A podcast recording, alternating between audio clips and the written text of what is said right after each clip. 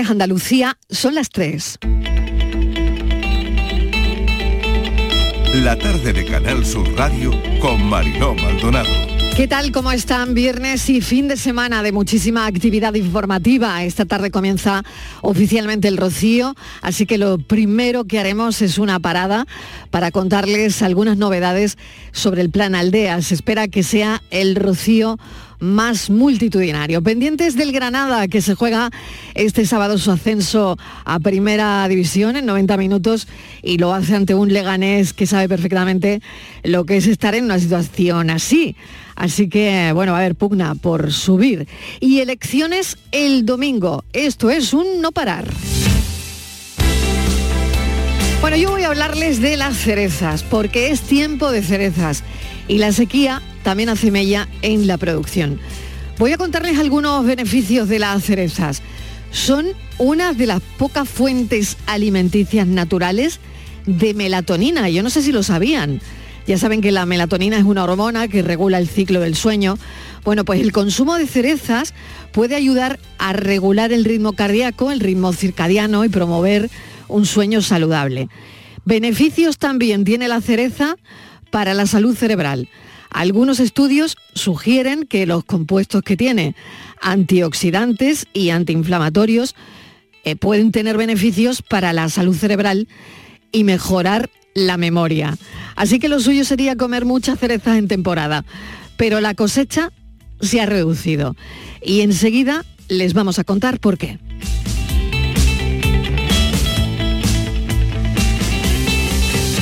Hoy nos vamos a detener también en una expresión, cerebro de mosquito. Se utiliza comúnmente como una expresión coloquial para referirse a alguien que se considera poco inteligente o con capacidades de pensamiento regulín regulán. Hombre, lo suyo es no decirlo en ese sentido y buscar formas más respetuosas para dirigirse a la gente. Pero dicho esto, puede que el cerebro de mosquito no sea un insulto, lo hablaremos con un científico. Es importante tener en cuenta que aunque el cerebro de un mosquito no es tan complejo como el de los mamíferos, estos insectos han evolucionado para sobrevivir y adaptarse a su entorno.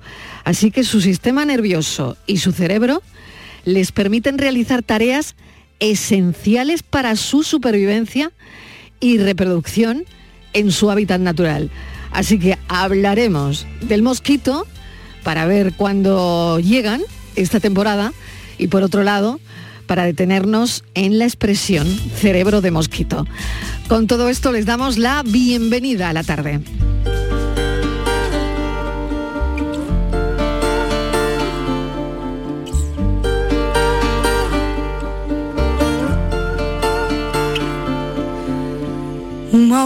As luzes da cidade vão se despedindo. E o menino sonhando acordado espera o seu destino. Que horas lhe terão os dias Que mãos um dia há de beijar devagar?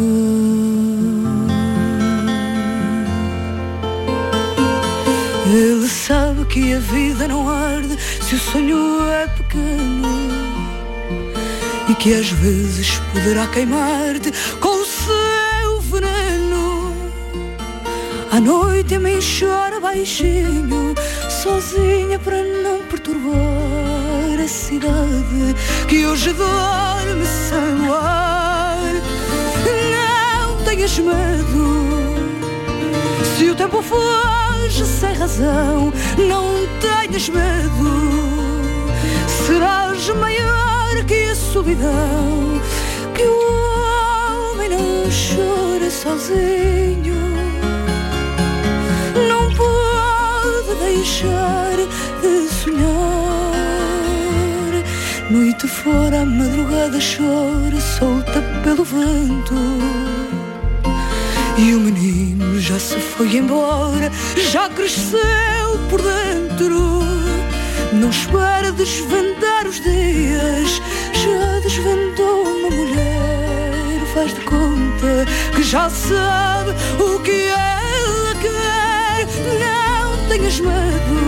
Que Qué maravilla la voz de Carmiño, una de las grandes voces del fado, a mí me encanta y por eso hemos elegido que la música de la actualidad hoy la protagonizase Carmiño, porque la Sierra de Segura volverá a ser escenario, eh, lo está siendo de hecho, del mayor festival de la España rural. Segura de la Sierra, incluido en la red de los pueblos más bonitos de España, ubicado en un imponente paisaje natural e histórico. La localidad de 140 habitantes se encuentra en pleno Parque Natural de la Sierra de Cazorla, Segura y Las Villas y escuchar a Calmiño, a Carmiño, a 1200 metros de altitud, debe ser algo absolutamente espectacular. Carmiño. Se o tempo foge sem razão, não tenhas medo. Serás maior que a solidão, que o homem não chora sozinho. Não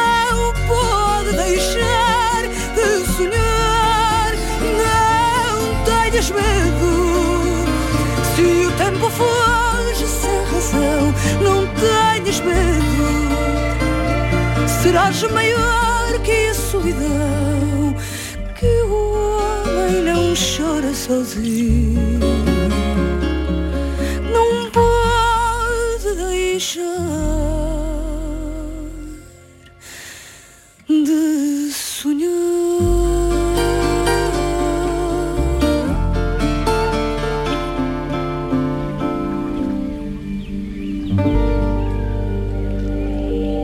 Grande Carmiño y magnífico, como les decía, ese festival de la Sierra de Segura y ahí va a estar ella interpretando sus mejores fados. Bueno, la sequía también está afectando a la producción de cerezas. La cosecha se ha reducido casi a la mitad, 5 millones de kilos de cerezas en la provincia de Jaén es la mayor productora de cerezas de Andalucía y la tercera en, nuestro país, la tercera en España.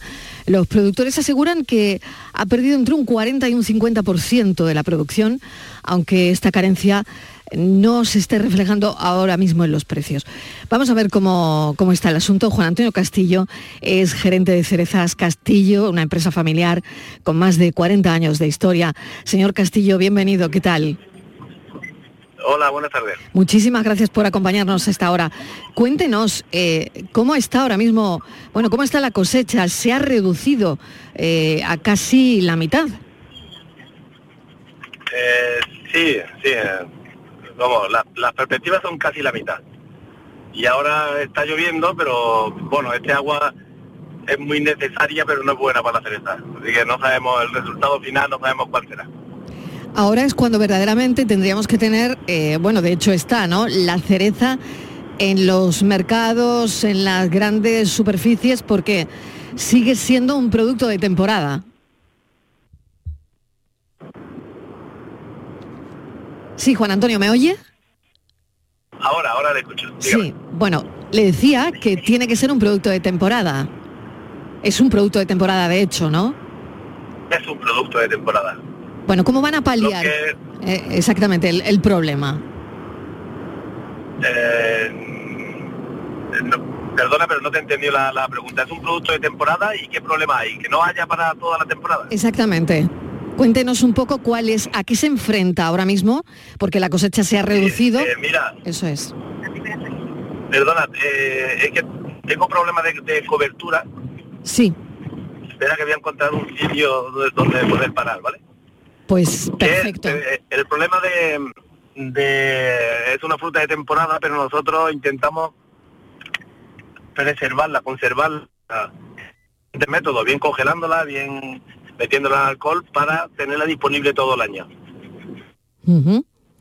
Bien, pero em, cuéntenos si tiene algún problema. Eh, le hemos llamado precisamente por eso. Ahora mismo, ¿se enfrentan a algún tipo de problemas? Lo siento, dar lista para otro momento, ¿vale? Bueno, le volvemos, le volvemos a llamar. Muchísimas gracias. Esto es imposible, la conexión es imposible y no hay ninguna posibilidad. Bueno, un estudio científico ha identificado, vamos con otra historia, que olores corporales atraen a los mosquitos. Eso está claro. Esto se ha publicado en la revista Science. Eh, se investigó los efectos de distintos jabones perfumados, demostrando qué aromas eh, atraen o cuáles son los que repelen los mosquitos. Claro, todo esto es súper importante para los repelentes, por ejemplo, se nos ocurre, ¿no? Pero los mosquitos se sienten atraídos por olores procedentes de, de flores de olor dulce. Y eso es lo que sabemos. Por lo que el uso de productos perfumados en la piel, no sé si te perfumas mucho, pues lo que podemos hacer es atraer en verano a estos insectos. ¿no? Al hilo de esta noticia, como les he avanzado al principio, nos vino a la cabeza un artículo del profesor Francisco Esteban de la Universidad de Jaén que decía, cerebro de mosquito de verdad es un insulto. Bueno, cerebro de, el cerebro de mosquito es casi como el suyo o casi como el mío. Y no solo porque esté constituido principalmente por neuronas, sino también porque los mosquitos son capaces de realizar funciones superiores y comportamientos avanzados que les permiten sobrevivir y reproducirse en su entorno. Nos lo va a explicar el profesor Esteban, profesor de biología celular en la Universidad de Jaén y divulgador científico. Profesor Esteban, bienvenido, gracias por acompañarnos. Hola, buenas tardes. Muchas gracias por, invitarme. Bueno, pues vamos primero a lo del asunto del olor, si le parece. Eh, se ha publicado una investigación sobre jabones perfumados, demostrando eh, cuáles son los aromas que verdaderamente atraen a los mosquitos. Sí, así es. Eh, una publicación muy, muy interesante y bueno, y en cierto modo concluyente y en cierto modo no, porque se observa que no es solo el, el olor que proporciona pues, el perfume o el olor que proporciona el jabón ¿no? con el que nos, bañamos, nos duchamos, sino es una combinación entre el olor corporal de la persona y también el del jabón o el del perfume. Bueno, pues parece que aquí no hay más, ¿no? Mm, si no queremos mosquitos este verano. Yo no sé si esto también, eh, profesor, tiene que ver con, el hecho de los repelentes de mosquitos, que, no sé si son buenos, malos, si al final em, esto es peor o lo que habría que hacer es algo diferente. Bueno, sí que está claro que, en general los mosquitos tienen apetencia por los perfumes, en general, y por el jabón y por cualquier olor eh, dulce, ¿no? Eh, o sea que casi es preferible, o sea, lavarse, ¿no? Yo recuerdo cuando estaba en el colegio de pequeño que, decía un profesor nuestro, no hay que lavarse ni con este jabón ni con el otro, hay que lavarse con frecuencia, ¿no? Pues eso, con frecuencia, independientemente quizás del mm. tipo de jabón que se utilice o no utilizar, pues, perdón, jabones que tengan demasiado olor, ¿no? O que huelan, o que huelan mucho. Y luego sí que es cierto que los mosquitos tienen más apetencia por olores dulces y menos apetencia, bueno, pues ya sabemos determinadas plantas, ¿no? Que, como la citronela, como la menta. Incluso hay un estudio también muy, muy, muy reciente que, ya se ha visto pues qué tipo de, moléculas ¿no? que, van con el olor corporal pues suelen atraer más a los mosquitos, ¿no? Y se llaman, bueno, se llaman técnicamente ácidos carboxílicos, pero bueno, son moléculas, por ejemplo, que se desprenden también en el olor de los quesos fuertes, ¿no? Ese tipo de moléculas atraen mucho a los mosquitos, ¿no? Y también va con la persona, porque esas moléculas se suelen generar por bacterias que tenemos en la piel, ¿no? Por nuestra microbiota que también tiene su parte mm, de ayuda, ¿no? Beneficiosa. O sea que si no queremos que nos piquen, ¿qué hacemos? Pues no utilizar jabones que tengan mucho olor, lavarnos pues más, pues eso, con, agua y con frecuencia, pero no con jabones que tengan, que tengan mucho, mucho olor y bueno, en, definitiva, pues, eh, eso, intentar tener una buena higiene para que las bacterias ¿no? que están en nuestra piel no produzcan pues, este tipo de moléculas que suelen atraer. También se considera clásicamente ¿no? que eh, por lo general eh, se sienten muy atraídos por el CO2, que simplemente eh, desprendemos con la respiración. Eso es, sí, sí.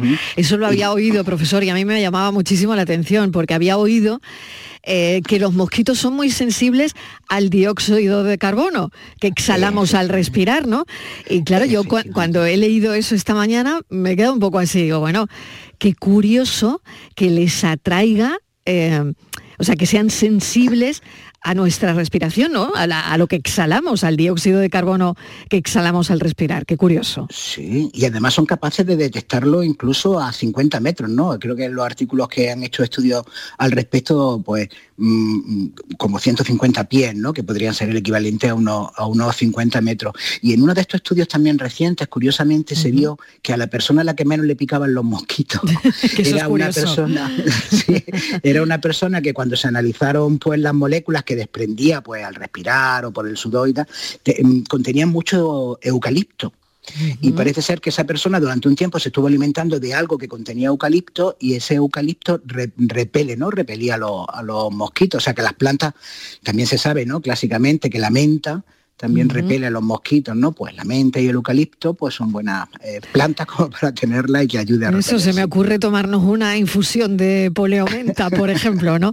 Bueno, la verdad es que es muy curioso, ¿no? Eh, eso que usted decía me llamaba mucho la atención, ¿no? Los mosquitos eh, que son atraídos por el olor natural de la piel humana, claro, puede ser que dos personas en, una mismo, en un mismo lugar donde hay mosquitos, a una le pica y a otra nada, ¿no? Esto no deja de ser curioso, ¿no?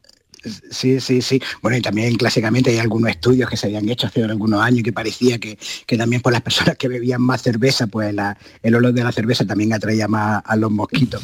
Y eso en verano en Andalucía evitar beber cerveza fresquita, aunque una cañita es difícil. Es difícil, sí, sí, sí, profesor, es difícil. Bueno, vamos a lo de cerebro de mosquito, que es un artículo que eh, había leído suyo. Em, cerebro de mosquito, eh, rezaba el artículo, de verdad, es un insulto o puede ser que cerebro de mosquito no lo sea tanto. Yo decía que, bueno, siempre hay que tratar a todo el mundo con respeto y que esto no debe ser un insulto para, para nadie, ¿no?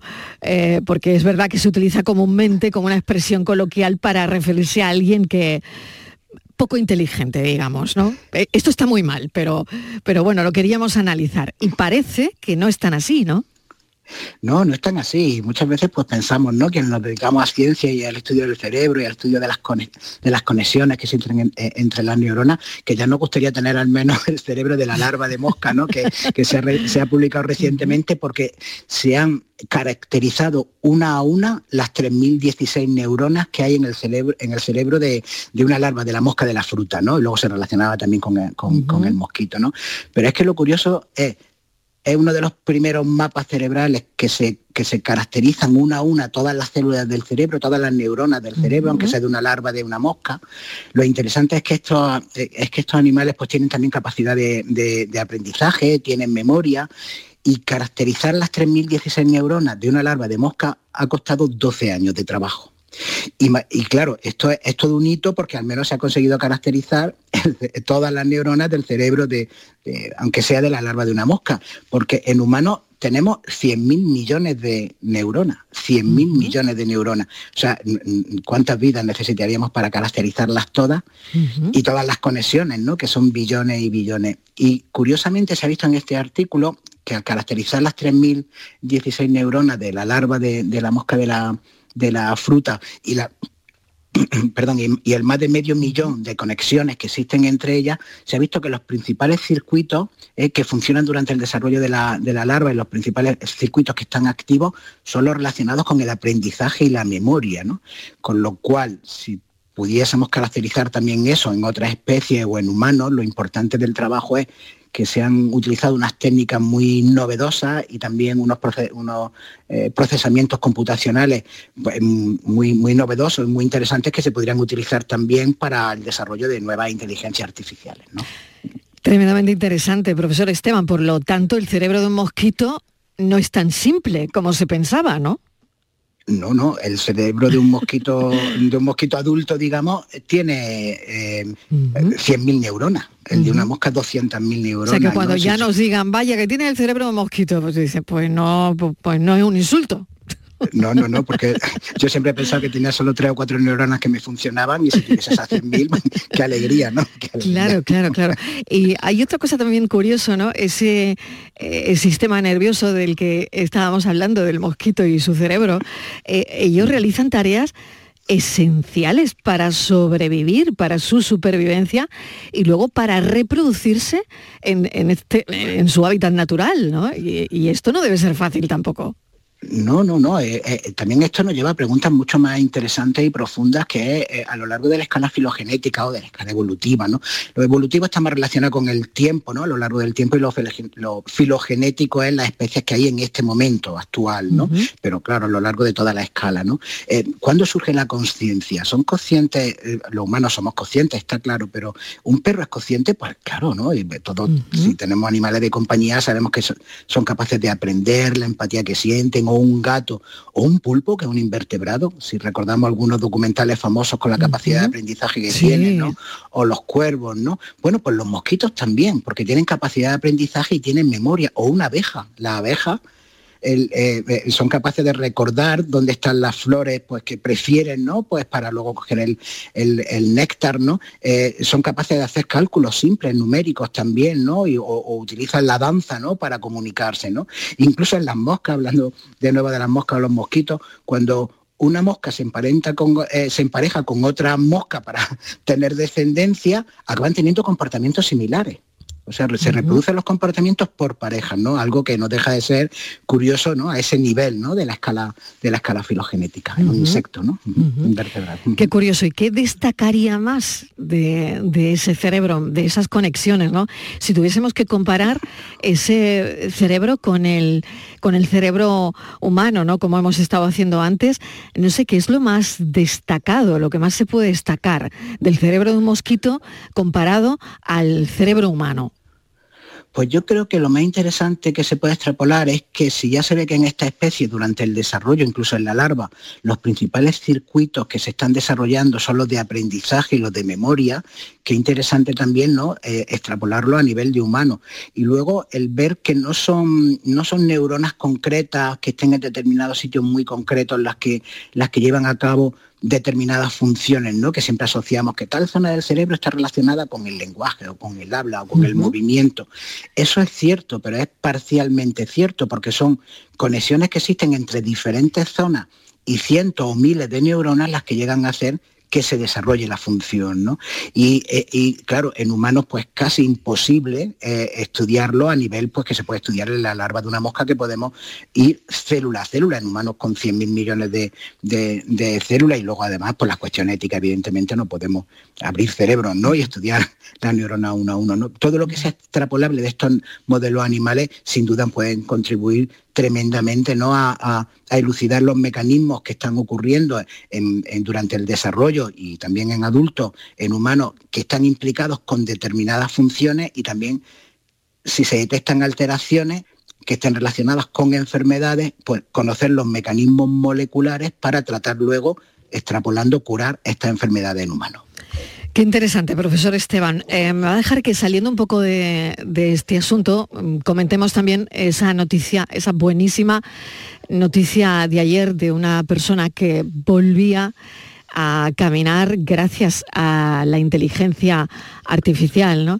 Y, creo que es importante, ¿no? Por un implante que, un puente, ¿no? Dicho fácil, un puente entre em, el cerebro y la médula, ¿no? Que al final, pues en esto interviene la inteligencia artificial y la persona puede volver a caminar después de un accidente que tuvo en bicicleta. ¿Qué le parece a usted esta noticia? Bueno, es una noticia fantástica sin duda y bueno, eh, no deja de, que tenemos que apoyar la ciencia, ¿no? La ciencia básica, la ciencia en ingeniería o la ciencia en desarrollo de materiales o, a nivel de programación, ¿no? a nivel de estudio molecular también o de alteraciones o simplemente la función normal de la célula en la, en la médula espinal, ¿no? Pues todos estos estudios que por separado pues a veces pues, no, recibimos, no se recibe eh, financiación suficiente como para, para tener un conocimiento básico, sin ese conocimiento básico no se pueden llegar a, desarrollos tan grandes y tan importantes como el que ayer ya, ayer ya se publicaba, ¿no? Porque son el resultado de la interacción eh, multidisciplinar e interdisciplinar, pues de ingenieros, matemáticos, eh, ingenieros de software, por supuesto neurólogos, neurocirujanos. En España me consta que en el Hospital de Parapléjicos de Toledo se están haciendo también grandes avances en, este sentido. Ayer hablamos con ellos, justamente ayer, que era el día de de esta noticia eh, conectamos con el Hospital de Parapléjicos de Toledo para que nos comentaran eh, la noticia, ¿no? Y la verdad es que fue tremendamente interesante, pero claro, en el aspecto científico, em, pues eso, quería preguntar quería preguntarle cómo, cómo había recibido la noticia, ¿no? Porque claro, la buena noticia es que esta persona vuelve a andar puede incluso subir escaleras, que es muy llamativo, ¿no? Y en esos implantes en su cerebro que son capaces de transmitir de forma inalámbrica el pensamiento a sus piernas. Dicho, dicho muy fácil, dicho muy fácil para que todo el mundo nos pueda entender, ¿no? Eh, transmite su pensamiento a las piernas.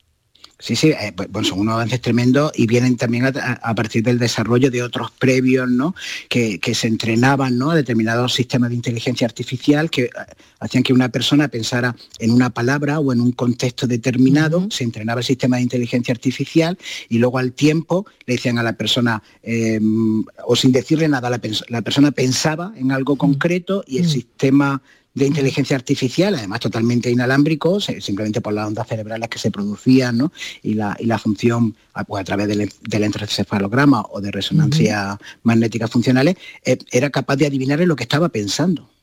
O sea, decía, esta persona está pensando concretamente en esto, ¿no? Sin que la persona verbalizara absolutamente nada. Y llevar esto hacia el, que se permita el movimiento ¿no? de, una persona que pueda empezar a tener pues una vida pues mucho más, bueno, pues, pues, poder desarrollarse del, mejor, del mejor modo posible, pues sin, duda pues son unos avances. Desde luego la inteligencia artificial para lo bueno va a ser muy bueno, muy bueno, para lo malo ya habrá que ver, habrá que ver, Pero desde luego, de momento, para lo bueno es muy bueno, ¿no? Como el puente del que estábamos hablando que permite a una persona hacer pues su vida, mm, tener mejor calidad de vida.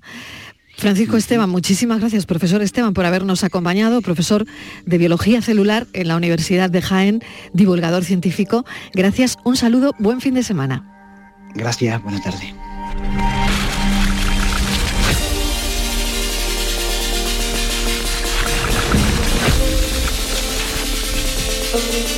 Nos vamos un momentito a publicidad, pero a la vuelta, ya lo habíamos comentado a las 3 de la tarde, conectamos con el Rocío, hombre, claro, ¿cómo no?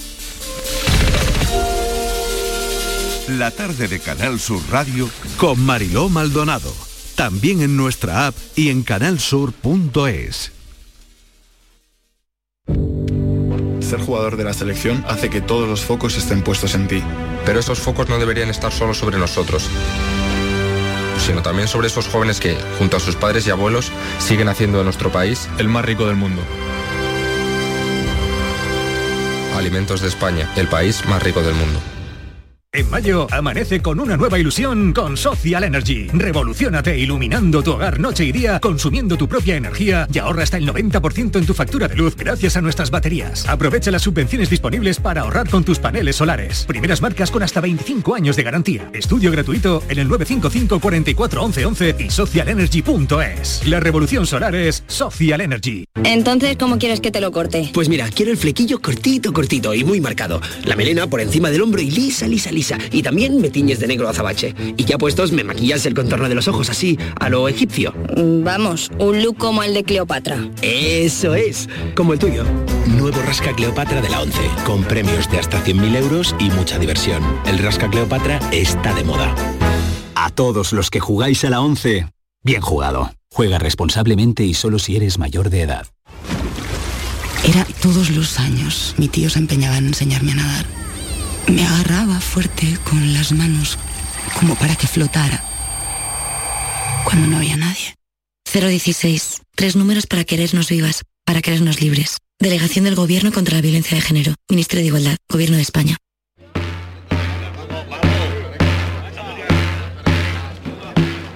La tarde de Canal Sur Radio con Mariló Maldonado.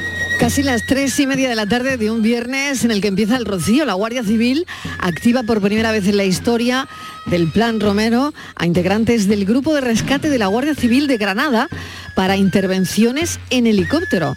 En el rocío del año pasado recordarán que un carro volcó en la Juliana Varias personas quedaron ahí atrapadas, no hubo consecuencias graves porque los heridos fueron de carácter leve, pero aquel, aquel suceso, aquel momento hizo pensar en la necesidad también de mejorar los rescates de romeros pues que tienen accidentes, por ejemplo.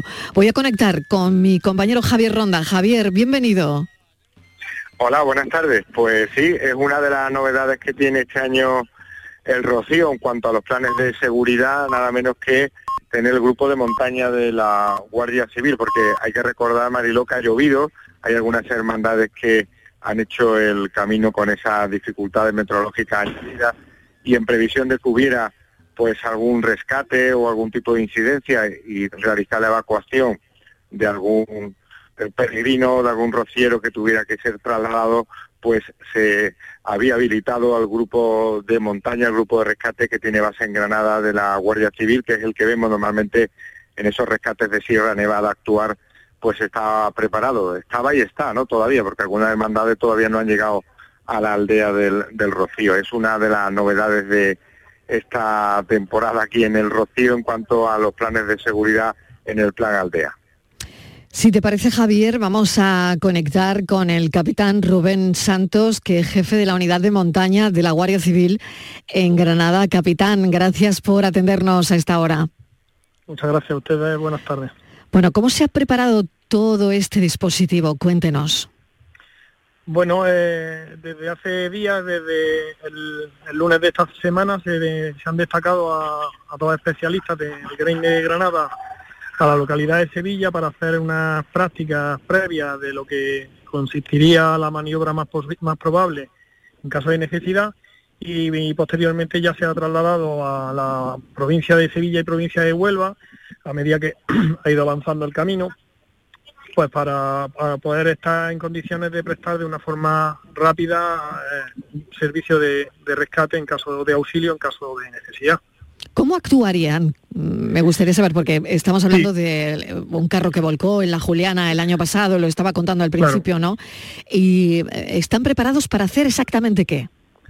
Bueno, nosotros, la, misión del servicio de montaña es eh, llevar a cabo auxilios de personas, no solamente en zonas de montaña y zonas abruptas, sino en cualquier zona eh, de difícil acceso, como pueden ser galerías, pozos o cualquier zona boscosa en la que, como es el caso, eh, supondría eh, una labor ardua que llegaran servicios sanitarios, servicios de emergencia. Entonces nosotros, eh, en este caso, lo que estamos es a pie de helicóptero y el helicóptero de la Guardia Civil, en este caso, dispone de, una grúa, que es la que con la que nosotros usualmente o frecuentemente trabajamos en zonas de montaña y llevamos a cabo nuestras actuaciones.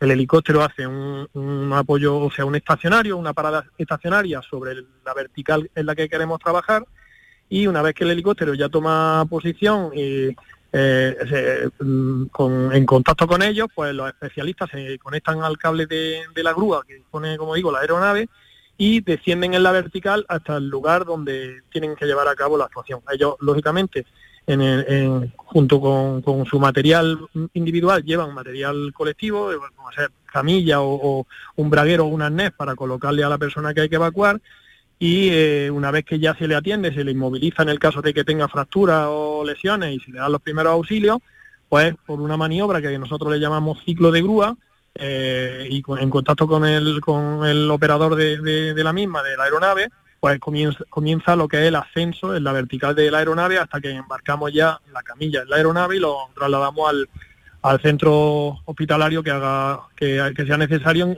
dependiendo de las heridas que, que tenga. Esa es nuestra forma habitual de trabajar. Claro, capitán, todo es mucho más rápido eh, y eficiente. Javier, no sé si quieres realizarle al capitán alguna pregunta, que seguro que sí. Adelante.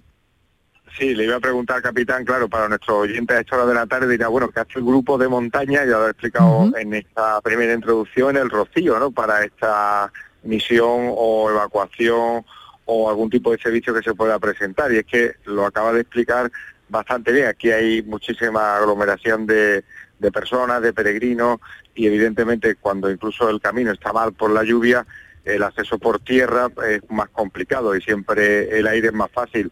Tenemos la imagen de ese helicóptero actuando muchas veces en el rescate de senderistas en la zona del Muracén, de Granada, en mitad de una ventisca con la nieve, pero le quería preguntar, capitán, esto de actuar en esa verticalidad en el rocío es totalmente diferente, ¿no? No tienen nieve, normalmente no van a tener viento, lo único que hay que hacer es intentar sacar a la persona rescatada lo antes posible en una multitud de, gente, ¿no?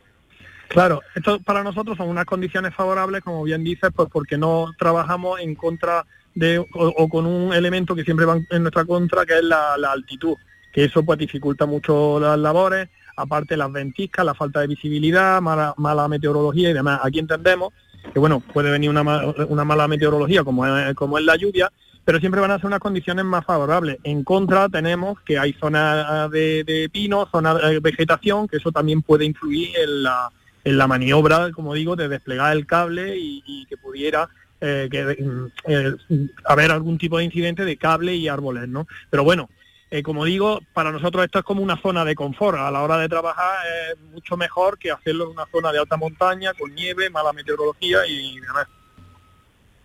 Bueno, esperemos que no haya que intervenir. De todas maneras, el grupo de, de la Guardia Civil está preparado, aunque no sea en Sierra Nevada, aquí en la aldea del Rocío. Usted hace las prácticas y hace un, un poco esos ejercicios y bueno, esperemos que, como decimos, no haya ningún tipo de incidencia, pero este rescate se podía producir. El helicóptero está previsto para el rescate y los guardias civiles se han preparado este grupo que eh, tiene otro tipo de, de misiones, como está contando, para algo que pueda ser diferente. Ha hablado de los pinos, es verdad, y la verticalidad pero sobre todo la gente, ¿no? Y muchas más personas, ¿no? En las que pueden trabajar que, en la zona de Granada, donde normalmente lo que hace es en solitario buscando algún senderista, ¿no? Claro, claro, Tenemos que tener en cuenta que aquí el, tema de, la arena, que, el rotor del helicóptero puede levantar, nos obliga a trabajar con el helicóptero a mayor altura para evitar ese, esa turbulencia que puede generar pues que las bestias, los animales se espanten o provocar eh, molestias muy muy grandes sobre eh, personas, carruajes y demás. Entonces, pues hemos hecho práctica a mayor altura de lo que solemos trabajar con el cable de la grúa y con un material que consideramos que es el idóneo para zonas confinadas en la que mi margen de actuación va a ser más reducido. ¿Y Capitán, la sí, la altura, venga, Javier. La última, la altura, ¿cuál puede ser? Ya por curiosidad. Bueno, un ciclo de grúa nosotros normalmente lo hacemos entre 10, de 5 a 15 metros, ¿no? A mayor altura, más péndulo puede tener el, especialista que va a colgar de la grúa y mayor dificultad a la hora de un poco ser certero en la vertical, ¿no? Aquí podemos estar hablando de que para, para, para evitar ese efecto de, del rotor sobre la, arena y, la vegetación y demás, podemos estar hablando de ciclos de 30, 35 metros de altura y de ahí, si fuera necesario, a mayor altura. Pero como digo, a mayor altura, mayor dificultad en la maniobra, más tiempo para ser certero en la vertical y más tiempo de despliegue de cable y de recogida de cable, aunque estamos hablando de segundos. Claro, claro. Capitán Rubén Santos, mucha suerte, nos da tranquilidad que estén ahí, ¿no? Y que el plan Romero, el plan Aldea, ¿no? Vaya, vaya creciendo y esto me parece muy interesante. Gracias por habernos atendido y bueno, tienen faena, la verdad es que esperemos que, que no haya muchas actuaciones, pero que si ha de haberlas, pues sabemos y tenemos la tranquilidad que están ahí. Muchísimas gracias. Muchas gracias a ustedes. Buenas tardes. Javier Ronda, compañero, gracias, que nos ha alertado pues de que eh, la unidad de montaña de la Guardia Civil de Granada estaba dentro del Rocío para este tipo de actuaciones. Gracias, Javier. Hasta luego. Buenas tardes. Hasta luego. Buen Rocío. La tarde de Canal Sur Radio con Mariló Maldonado. También en nuestra app y en canalsur.es. Soy el río Guadalquivir. En mis aguas se reflejan siglos de historia y en mi cauce fluye el futuro de nuestra ciudad. Porque cuando se trata de avanzar hacia una Sevilla más sostenible y amable, todos vamos en el mismo barco. Cruceros Torre del Oro. Más de 40 años apostando por el ocio y la cultura en Sevilla. Descubre nuestra obra social en crucerosensevilla.com. Vente, vente Somos Sandy Lucas y te presentamos la fibra de Adamo, fibra y móvil 12 gigas por solo 20 euros. No te lo pienses, precio para siempre. Adamo, 20 por 20. Llama gratis al 1600 o entra en adamo.es. Tu fibra está aquí. Almendras, avellanas, nueces, cacahuetes, pipas, pistachos. Mmm. Acabo de llegar de correr y es el momento perfecto para tomarme unos frutos secos Alfer. Saludables, 100% natural, frescos. Es el aperitivo necesario para recuperar fuerzas. Frutos secos Alfer fabrican y distribuyen todos sus productos. Cercanía que les permite llegar recién hechos y la mayor calidad. Pídelo en tu tienda habitual. Frutos secos Alfer, el picoteo más saludable. Este lunes, a partir de la una de la tarde, llega el análisis de la actualidad en la jugada de Sevilla de Canal Sur Radio. En directo desde el restaurante Nao, cocina de vanguardia en las setas de la Encarnación y terraza en la azotea. Restaurante Nao, en la Plaza de la Encarnación número 5. Vistas espectaculares. Si buscas coche de segunda mano a buen precio, solo hay dos opciones. O durante meses buscas y rebuscas coche entre familiares y amigos, bicheas por cientos de webs, seleccionas, clasificas y quedas para ver un coche, dos coches, muchos coches. Buscas mecánico para que mire motor, frenos, transmisión, ruedas y lo que haga falta. Negocias con el dueño con pinta de pirata. Lo compras, lo arreglas, lo pintas, lo limpias, buscas un seguro, una garantía y cruzas los dedos. O haces todo esto, o simplemente vienes a Driveris y te compras el coche que te gusta al mejor precio. Del resto, nos encargamos nosotros. Driveris, vehículos de ocasión de verdad.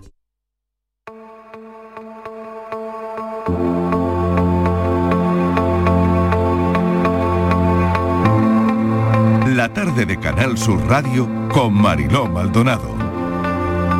Y los más jóvenes que llegan a esta hora, Ana Barranco, Ana, bienvenida. Hola Marilo. Pila Martín, Pilo, ¿qué tal? Hola, ¿cómo estás? Muy bien. Javier Soto, que también lo tengo por aquí. Hola Javier. Hola, ¿qué tal Marilo? Buenas tardes. Buenas tardes. Y vamos a poner un tema duro sobre la mesa. Es verdad que es viernes, pero hace algunas semanas que me estoy planteando tratar este tema con vosotros, ¿no? Y se trata de que hoy abordemos el tema de suicidio en gente joven, ¿no?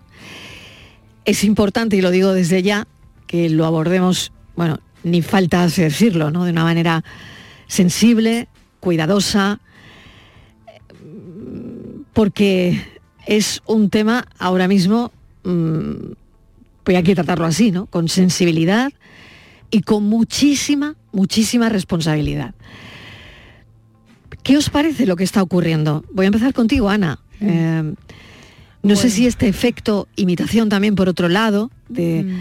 eh, las dos niñas que veíamos el otro día En- sí, en Oviedo. en Oviedo, De 12 años. donde eh, semanas antes había Mm. ocurrido o, o, bueno, había un caso parecido. Sí, ha sido en, vamos, lo he estado leyendo ahora la noticia, ha sido en febrero, fue un caso anterior que si no me equivoco fue en Barcelona y ahora el tres meses después pues ha sido este de En Oviedo. Barcelona una de las personas sobrevivió. Sí, no sé cómo se encuentra actualmente, pero Pero fue como el mismo, Sí, bueno. de la misma forma, por así decirlo. Exacto.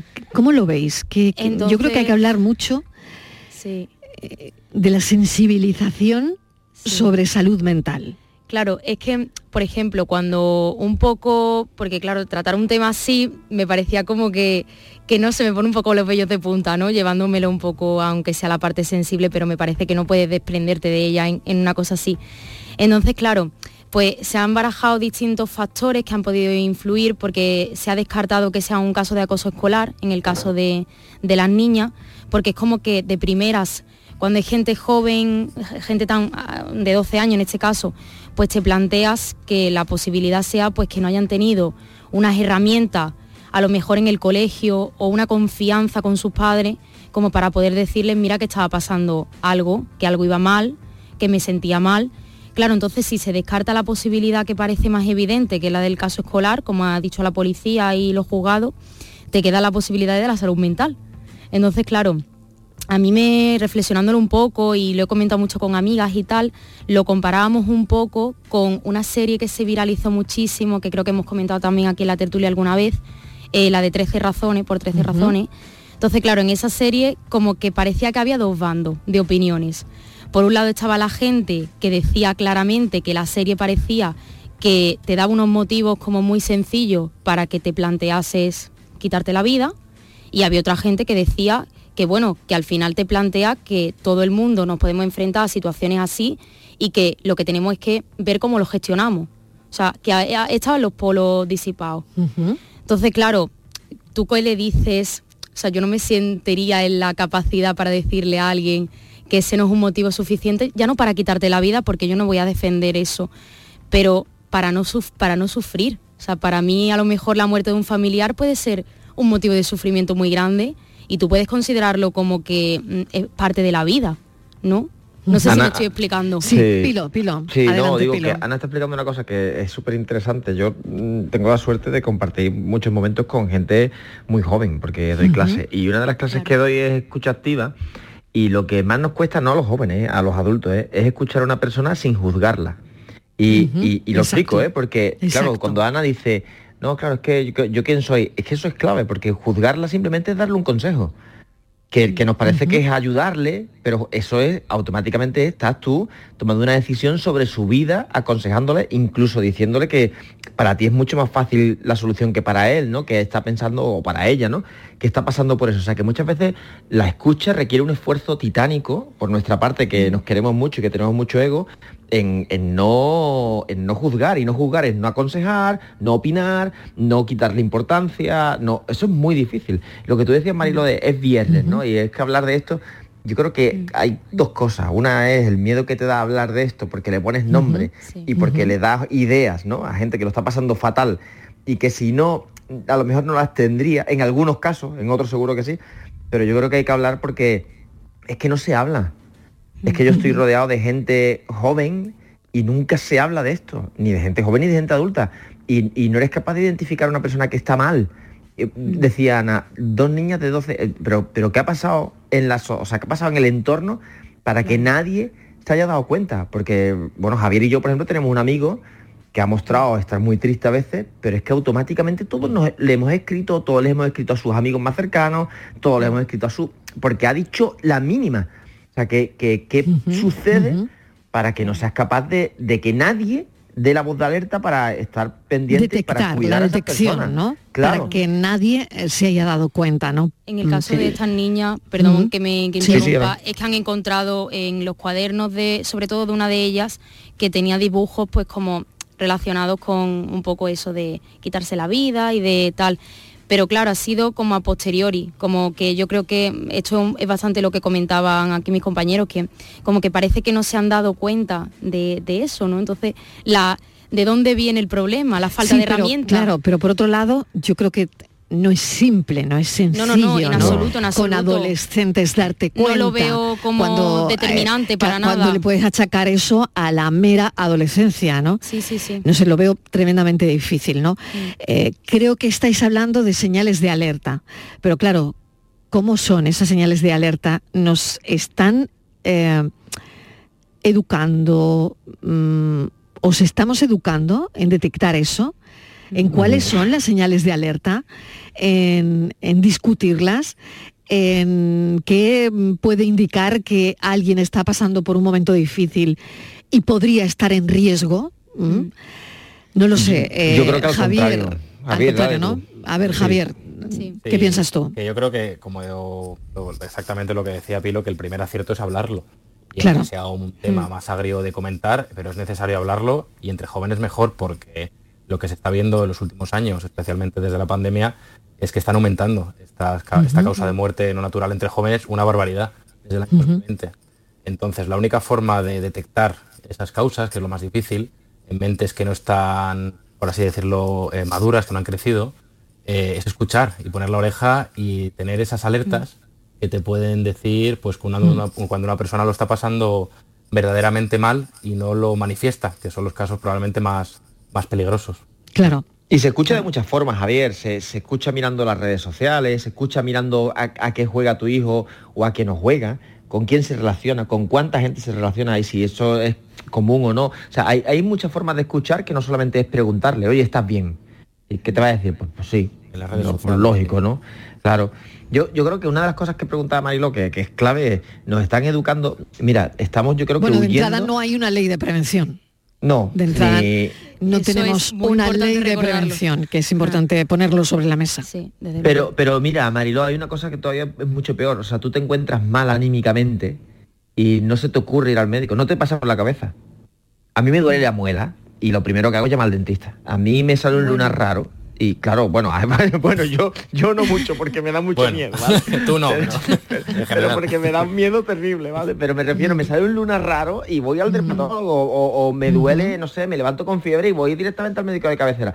Pero me encuentro mal, estoy tres, cuatro días decaído y no se me ocurre, y hay un punto en el que uno tiene que decir, coño, estoy decaído porque es lástima primaveral, por lo que sea, o porque tengo una rachita mala, que también esto es importante, ¿eh? quitarle hierro a lo que no es la enfermedad, que, que hay otra parte de, de como de, de, de, bohemia, ¿no? De esto, ¿no? De, de alegría de, vender la tristeza, ¿no? O sea, yo creo que esto también es muy peligroso.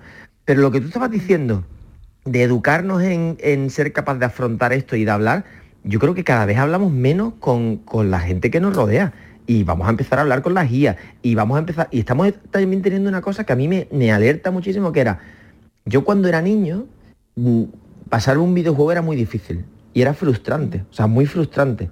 Bueno, y entonces lo que sí, tuvo que hacer mi padre y mi madre era ayudarme a gestionar esa frustración. Lo que hemos hecho es que ahora pasarse un videojuego es mmm, facilísimo. Mm. Y no hay problema.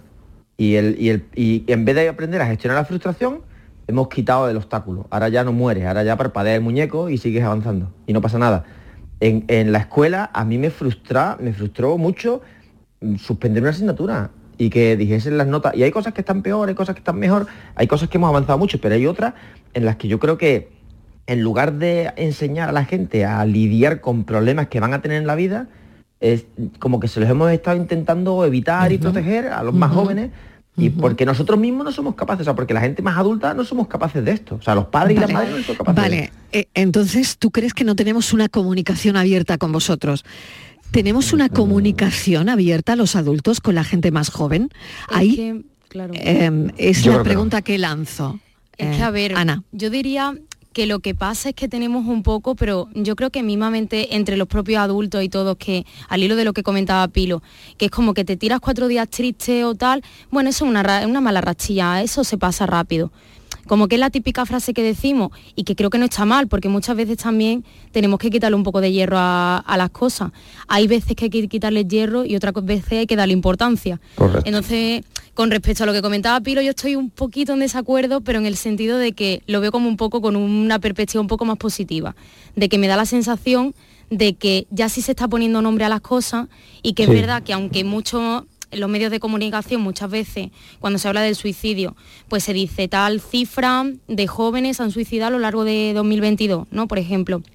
Todavía el enfoque sigue siendo por ahí, pero me parece que a raíz de eso se está hablando y se está profundizando mucho más, ya no solamente en el dato, sino ya estamos yendo a las causas, a los factores, que es un poco lo que comentábamos, ¿no? Y el tema de la salud claro. mental yo creo que cada vez más sí que se... Sí, porque para mí, perdona Ana, el enfoque sí. está en la sensibilización sobre claro. la salud mental. Eso es lo que deberíamos, entiendo, mm. hablar en los medios de comunicación. Claro. Sensibilizar más que, dato, más que, el dato, y el cómo. Claro, a mí me... No, el dato y el cómo... Claro, a mí eh, me llega mucho más con el tema de estas niñas, por ejemplo, sí, el hecho de los factores que ha barajado, pero ya no la policía. Claro. ya expertos con lo que han, se han consultado los medios y que te decía, bueno, pues puede ser el efecto de imitación, o puede ser la salud mental, o puede ser, por ejemplo, en el caso de estas niñas que hace dos años, eh, por lo que he leído, se mudaron de Rusia, entonces puede haber también hay un efecto de, aunque decía la policía que estaban muy integradas en su colegio, que también puede haber un efecto ahí de tema cultural. Explorar el bienestar emocional sí. de cada uno. Totalmente. Uh, y que de nosotros, normal, que, que yo creo que tampoco se hace. más allá de la Primero, noticia no, no hablamos de la sensibilización sobre salud mental, muy poco. Muy poco. Lo hablamos poco. Y luego, eh, no sé. Por el miedo a que Mira se lo que repita, tú estás comentando, parece, la gestión parece. de estrés, ¿no? La gestión Claro. del estrés de irte a otro país Mm. porque eres de otra naciona- nacionalidad, porque Claro. empiezas una vida nueva y bueno, Y aunque aparentemente ¿quién está apoyando? no haya esos problemas Claro, visibles exactamente. de te están ¿Qui- haciendo ¿Quién bullying, apoya a estas pero es que- personas, no? Claro, claro. Que ¿Cómo están en esa situación. Eh, Pa- Pasa una claro. cosa que, que, mira, hemos pasado de o, el, o ir al psicólogo es tabú o es cool o es guay. Mm. Sí. Y no debería Mm. ser ninguna de las dos cosas. Debería Exacto. ser como, por- como el que va al dentista. O sea, como me, me cuido, normal, es lógico, ¿no? O sea, me duele una me muela, cuido, voy. me cuido. Mm. Una Claro, herramienta más. Mm. Sí, tú decías, Mariló, una cosa que es que no, no, los, los padres, o sea, las generaciones no hablan con sus hijos. Yo creo que nos están Lo preguntaba, ¿eh? Lo preguntaba. Sí. Preguntaba cómo que- es la comunicación nuestra, em, qué tipo de comunicación creéis que, te- creéis que tenemos. Yo, Si es yo creo que no se si dan, no- no, no se está dando en, en la sociedad, porque es una sociedad tremendamente mm, cambiante, ¿no? Donde hay mucha incertidumbre, donde las generaciones jóvenes están viviendo cosas que las generaciones anteriores no. Y creo que esto está costándonos. Ah, yo- eh, mira, nosotros tenemos un ejercicio que vamos a hacer la semana que viene en un cole. Se llama Vuelta al Cole. Y la vuelta al cole es la vuelta de los padres y de las madres al cole. Y lo que hacemos es que los ponemos a, ponemos a los adolescentes en, en haciendo un debate cooperativo donde explican sus preocupaciones de una forma mm, sosegada, ¿eh? cercana, con, con datos, contando las cosas bien. Los que más se sorprenden son los padres y las madres porque dicen, ostras, yo no pensé que mi hijo pudiese razonar de esta forma. Pero es que nunca le has dado la oportunidad, ni le has preguntado en casa, no le preguntes directamente, pregúntale sobre un tema que tú hables, incorpóralo a conversaciones adultas y ahí verás otros matices. O sea, encontrar la solución nunca se suele hacer por el camino directo. O sea, tú ves otras cosas cuando preguntas por cosas laterales, ¿no? O sea, no sé, oye, ¿qué te parece a ti esto? Oye, ¿qué tal? ¿Tú cómo arreglarías esto? El simple incorporarlo en las decisiones de casa ya le va a dar un aporte de madurez que, te va a demostrar que es una persona con 17, 18 o 16 años que, que es, maduro. Tú con... Hay que preguntarse, tú con 17 años, ¿cómo eras? Sí, pero Pilo, por ejemplo, a mí me da la sensación de que muchas veces no se plantean los temas por miedo a que sacar el tema signifique informarles de ello en sentido de meterles la idea en la cabeza. Eh, eh, claro, pero es muy diferente. Claro, pero es muy Eh, diferente es- porque es diferente. en la claro. manera de abordarlo eh, es como, o sea, y plantearlo como un Claro, debate además abierto. encima tú tienes unas pautas No un éticas, unas recomendaciones, Claro. exactamente, una manera desde mi punto de vista de no romantizar determinado tipo de actos. En fin, es que hay mucha información que dar a la gente. Yo prefiero joven. que, claro, que si van a ver algo que lo vean conmigo, porque podré Eso darle es. mi, Ese mi pensamiento Eso es. crítico, ¿no? Mi sentido, Javier, ¿no? que no te he oído. A ver, Javier. Sí, que aquí hace un par de semanas Sí. comentamos el tema de la educación sexual. De eso creo es. que tiene, tiene algún patrón Mm. en común con esto, con este tema. Que Son temas ásperos que hay que tocar, pero claro, para, para tocar esto hay que tener unas pautas, hay que estar formado, hay que tener una preparación y, y no es tan fácil como hablar de cualquier tema del día a día con tu Mm. familia o en clase con tus amigos. Entonces. Lo que sí que se, creo que se debe hacer es darle la importancia que tiene, que es la máxima, es la máxima, mucho más que cualquier tipo de nota numérica que puedas tener un día puntual en un examen. El hecho de estar bien contigo mismo y con tu entorno eh, debería ser el objetivo número uno de cualquier sistema educativo. Claro Y- que sí, además es tan multifactorial, ¿no? Claro. Yo creo que a veces, ¿no? Cuando tratamos de buscar una explicación del por qué, ¿no? Y aquí en esta mesa se han sentado personas que, eh, familiares, ¿no? En duelo y que mm, nos han contado cómo lo han vivido ellos. Y es muy difícil encontrar eh, una única razón, ¿no? Porque puede que haya múltiples factores ¿no? que lleven a determinadas personas a esta situación. ¿no? Y, y creo que esto mm, no hay una única causa ¿no? que, que. Ni creo que se tenga que contar así tampoco. Exactamente, que explique el porqué. Claro. Entonces es tremendamente complicado, ¿no? Mm. Es muy, muy difícil. Claro, y cuando ocurre no, algo, siempre es como, perdona Pilo, siempre No, no, es vale, vale. eh, el qué, el quién, el cómo y el claro, por qué, y ¿no? la forma Y en la que se informa es muy importante Sí, desde mi sí. punto de vista. El cómo informamos. Se abrió la veda, es verdad que ahora lo contamos y qué bien, Mm. pero el cómo lo hacemos, el cómo lo contamos, creo que mm, es importante, sigue siendo importantísimo. Claro, Sí. claro, lo sigue siendo. Yo creo, ¿no? Mira, yo creo que hay una cosa que, que hay que aprender de las vacunas. Aprendimos de las vacunas en pandemia que uno no se vacunaba por sí mismo. Esto fue una de Mm. las cosas. Yo cuando viajé, Mm. la primera vez que fui raro, me vacunaron de la polio y me sorprendió mucho porque, claro, la polio no la puedes pasar cuando eres adulto. Te vacunas de la polio para proteger al, al, o sea, al niño del sitio al que vas, ¿no? Esto lo aprendimos con la pandemia. O sea, tú te vacunas no por ti, sino por tu abuelo. Porque a ti el COVID posiblemente no te haga nada, pero a una persona mayor ni sé, ¿no? Y yo creo que esto es el pasito que nos falta en, en salud mental, de decir, ostras, no es un problema individual, sino que es un problema en el que todo el conjunto tenemos que saber pues cómo hablar, cómo preguntar, cómo apoyar sin ser demasiado empático para no hacer la vida demasiado fácil que genere frustraciones, cómo mm, aflojar cuando hay que aflojar, cómo escuchar. Y esto es una tarea de todos. Porque tú no sabes cuándo en tu entorno alguien lo va a necesitar, ¿no? Y es lo mismo que la vacuna, tú no sabes cuándo vas a toser con alguien que tiene una enfermedad inmunodepresiva o con alguien que es mayor el que está a tu lado, ¿no?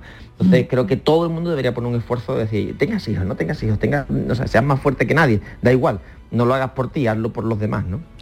Destacar la importancia en este minuto que nos queda de buscar ayuda, de buscar información, recursos, apoyo si alguien se siente en esta situación. Ana Barranco, muchas gracias. Gracias, Marilo. Pilo Martín, gracias. Un abrazo. Javier Soto, un abrazo enorme, gracias. Hasta la semana que viene.